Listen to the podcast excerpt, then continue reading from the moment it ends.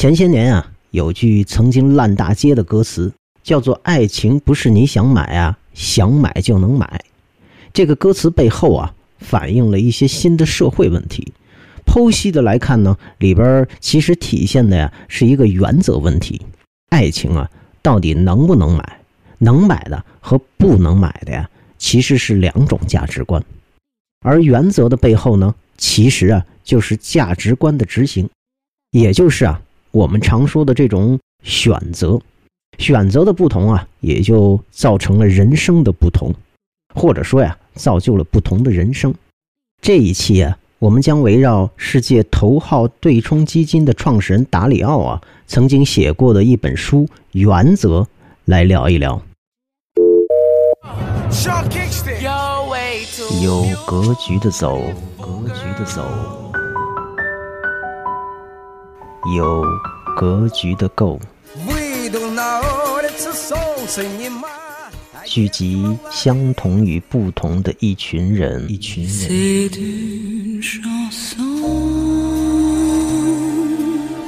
放眼更广阔的世界。欢迎来到格局够。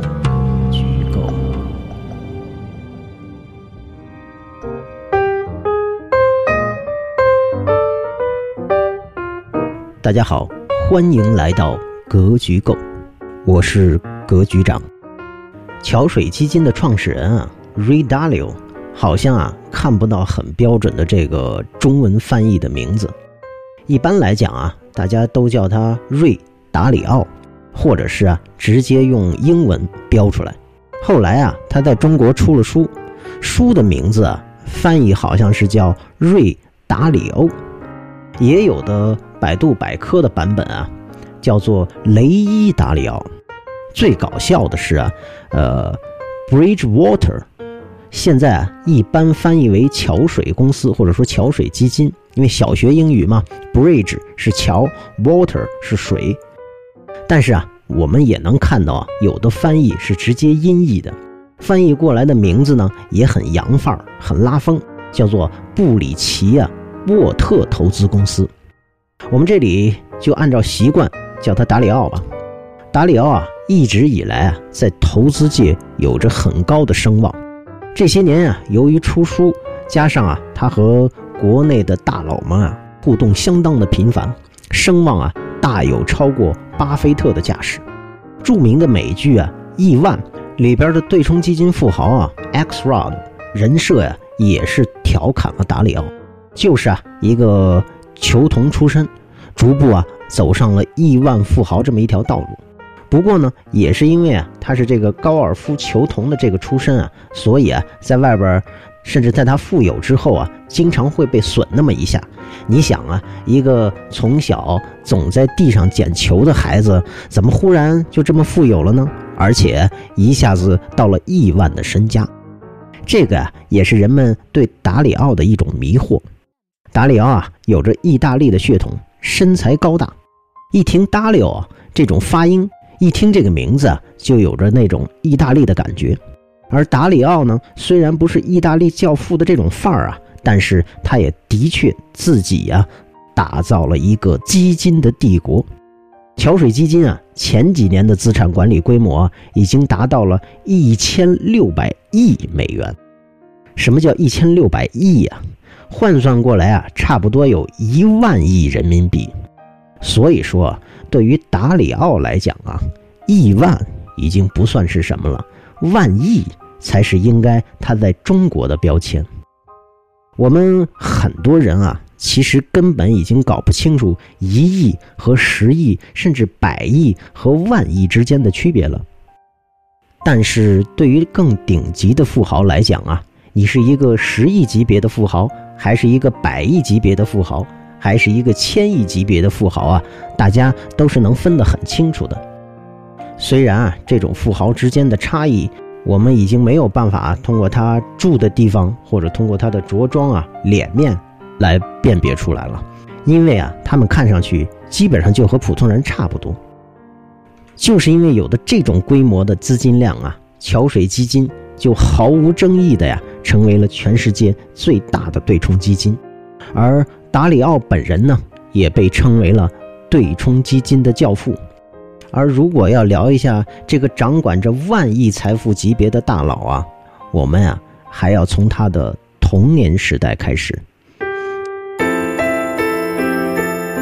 千呼万唤始出来，格局够的格局课程上线了，欢迎大家咨询 VC 大大直接购买，或者在荔枝微课搜索“格局购”直接购买。格局购的老用户可以获得更多福利权和优惠权。关注格局是一种信仰，是你走向成长的力量。分享格局是一种荣耀，是你创造属于你未来的光芒。让我们一起去寻找关于你自己的未来与希望，而格局够就在这里等你，别来无恙。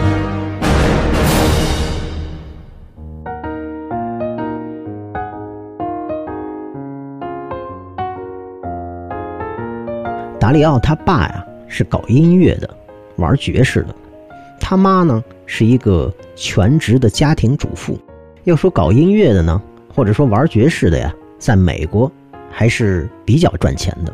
要知道啊，无论是在发达还是不发达的国家呀，全职的家庭主妇，如果站在女权的角度啊，当然是对妇女工作的一种剥夺；但是啊，如果站在物质的角度去看呀。也就说明啊，这个家里有足够的经济条件呀，去支撑全家的生活。有了这种条件啊，妇女啊也就不用工作了。而这样的家庭呢，其实是一个典型的美国中产家庭。但是啊，达里奥却算不上一个很典型的中产家庭的孩子。他不喜欢学习，学习成绩啊自然也不怎么样。为了泡妞呢，到处和一些打橄榄球啊、打棒球的孩子瞎混。其实啊，如果这样的生活一直下去啊，也就不会有后来的达里奥了。要知道，在纽约这样到处打球瞎混、到处泡妞啊、不务正业的孩子啊多的是。其实不仅仅是纽约，哪个地方不是呢？不缺这样的孩子呢。但是啊，问题是，如果一直这样下去啊，就不会有后来的万亿级别的富豪达里奥。当时的达里奥啊，除了瞎混，还有一个需求，就是啊。想花钱，那么想花钱啊，就得挣钱。正是因为这种美国中产家庭的家庭教育以及家庭环境啊，使他没有走上歧途啊。比如说，呃，吃喝嫖赌抽、坑蒙拐骗偷，他都没有做。想赚钱啊，人家有正规的方法，他呀就老老实实的打工赚钱。于是啊，跟巴菲特一样，他送过报纸给人家剪过草坪。美国啊，只要是自己院里的草坪啊，有的人嫌麻烦就不愿意剪，不剪呢就会有邻居或者是小区啊告你。所以啊，有钱人啊可以不用自己剪，雇人剪。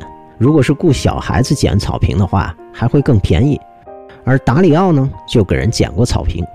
纽约啊，位于美国的东北部，所以啊，冬天也比较冷。下了雪之后啊，年轻的达里奥也给人铲雪呀。挣点零花钱，当然，作为一个后来的大富豪啊，刷盘子这种事情啊，他自然也是干过的。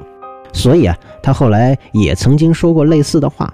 他自己啊，没有看到过说是哪个富豪啊，或者是聪明人啊，是天赋秉异的，那么自然而然的牛起来的，都是啊，有着一个自己奋斗、自己努力的这么一个过程。终于有一天啊，已经十二岁的达里奥啊。做起了比刷盘子、扫雪更高级的工作，这个工作是什么呢？就是做高尔夫球童。高尔夫啊，大家都知道是一种高级运动，把高端人士啊打出去的球再捡回来。这种高端的工作使得达里奥最终积攒了一笔巨款，五美元。于是，年轻的达里奥拿着这笔钱，干了一件会改变他一生的事情：买股票。他购买了一股美国东北航空的股票。之所以会购买这家公司的股票啊，不是因为有什么特殊的原因，只是因为啊，只有这一只股票啊是低于五美元的，也就是说啊，只有这个他能买得起。后来的事情啊，很自然而然，他的五美元啊翻了三倍，变成了十五美元。这次投资呢，他做了两个总结：第一啊，原来赚钱还可以这么容易啊，因为毕竟扫雪啊、刷盘子呀、捡草坪啊，哪怕是做高尔夫球童，都是很累的呀。第二，本金太小，赚了三倍也还是没有多少。不过正是因为这次投资呢。让年轻的达里奥啊走上了一条和投资财富啊相关的道路，最终啊成为了世界顶级的财富管理者。千呼万唤始出来，格局购的格局课程上线了，欢迎大家咨询 VC 大大直接购买，或者在荔枝微课搜索格局购直接购买。格局购的老用户可以获得更多福利权。和优惠权。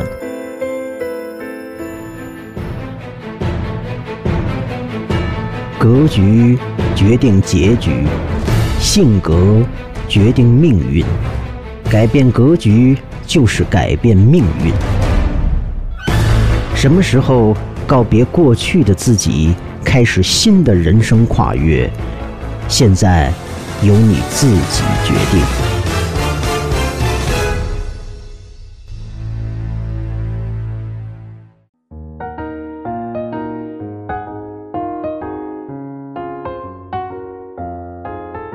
我们在开篇谈爱情买卖的时候就提到了，爱情能不能买卖分两种，能买的和不能买的。其实啊，这是两种价值观。什么是价值观呢？那就是你认为什么是重要的，什么是有价值的。对你来讲啊，哪个重要，你就是啊哪种价值观。顺从自己的价值观呢，就是顺从自己的原则。这个也就是原则的重要性。假设某人觉得爱情啊是不应该买卖的，但是啊看着亿万财富丢过来了，他呀就背离了自己的价值观，所以啊这才会造成他自己的痛苦。而如果假设某人呢觉得爱情是应该买卖的，那么同样亿万财富丢过来了，他也顺从了这种价值观，其实啊就没有那么痛苦。而如果假设某人觉得爱情是应该买卖的，但同样啊，因为各种各样的原因，他背离了自己的价值观。当亿万财富丢过来的时候，他没有去顺从自己的价值观啊，觉得这个太丢人了，或怎么怎么样，那么其实他也是痛苦的。所以啊，当面临两难的选择的时候啊，遵循自己的原则就解决了问题，也就是啊，遵循自己的价值观。问题就自然而然的解决了，只要做出正确的选择就可以了。当然啊，这个正确与否啊，就是针对于自己而言。可是现在的社会上很多人啊，用达里奥的话说，绝大部分的人啊，都是被灌输的价值观，他不知道啊自己的追求是什么，自己的价值观啊是什么，别人给了他这个价值观啊，他就接受了这个价值观。同样，当面临现实的选择的时候啊。他也就不知所措，从而啊产生更多的痛苦。达里奥啊和《原则》这本书啊爆火的时候啊，很多大佬啊都站出来捧场。达里奥本身的身家呀，加上他的身份，加上和国内各种顶级大佬的关系啊，我觉得反而有对这本书推崇过度的意思。它里边那上百条的达里奥原则啊，其实肯定不是适合于每个人的。这本书啊，确实有值得看的地方。就像他自己说的，他的目的就是让你自己啊建立自己的原则，这个才是这本书的宗旨。但是如果这样的话，这就不是读一本书了，而是啊要写一本关于自己的原则的书了。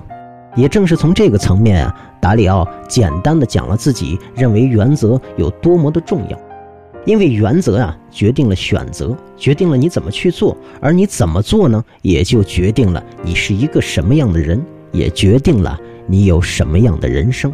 其实啊，这也就是我们常说的格局的重要性，还是在讲述达里奥他自己的原则。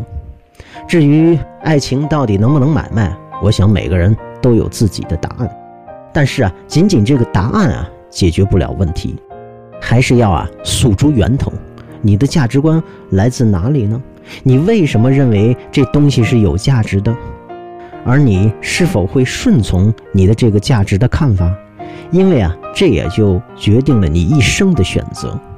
而每个人与财富之间的距离啊，就是有一个一个这样的选择所造就的。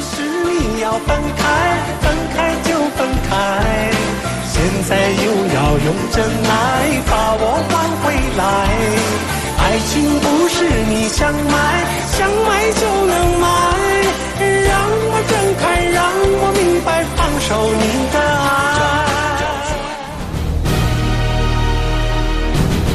格局啊，读万卷书不如行万里路。你见各种各样的人，听各种各样的事，经历各种磨难，你格局自然会高。其实每个人站的高度、角度是不一样的。性格决定命运，性决定命，格决定运。所以性格决定命运。人的格局，每一次的灾难，每一次的挫折，每一次的沮丧，在别人抱怨别人的时候，你检查自己。同样的工作，同样的一家工厂，同样的一个老板，在国内，中国的工人啊，辛苦工作一天，工资呢反而比美国的工人啊工资还要低。在曹德旺小时候的记忆，有着很长一段时间，家里啊一天只能吃一顿饭。有钱的时候，任何行业山炮都过来插那么一脚。回想起来，煤老板投资电影的时代啊是最好的了。咱们下次再说。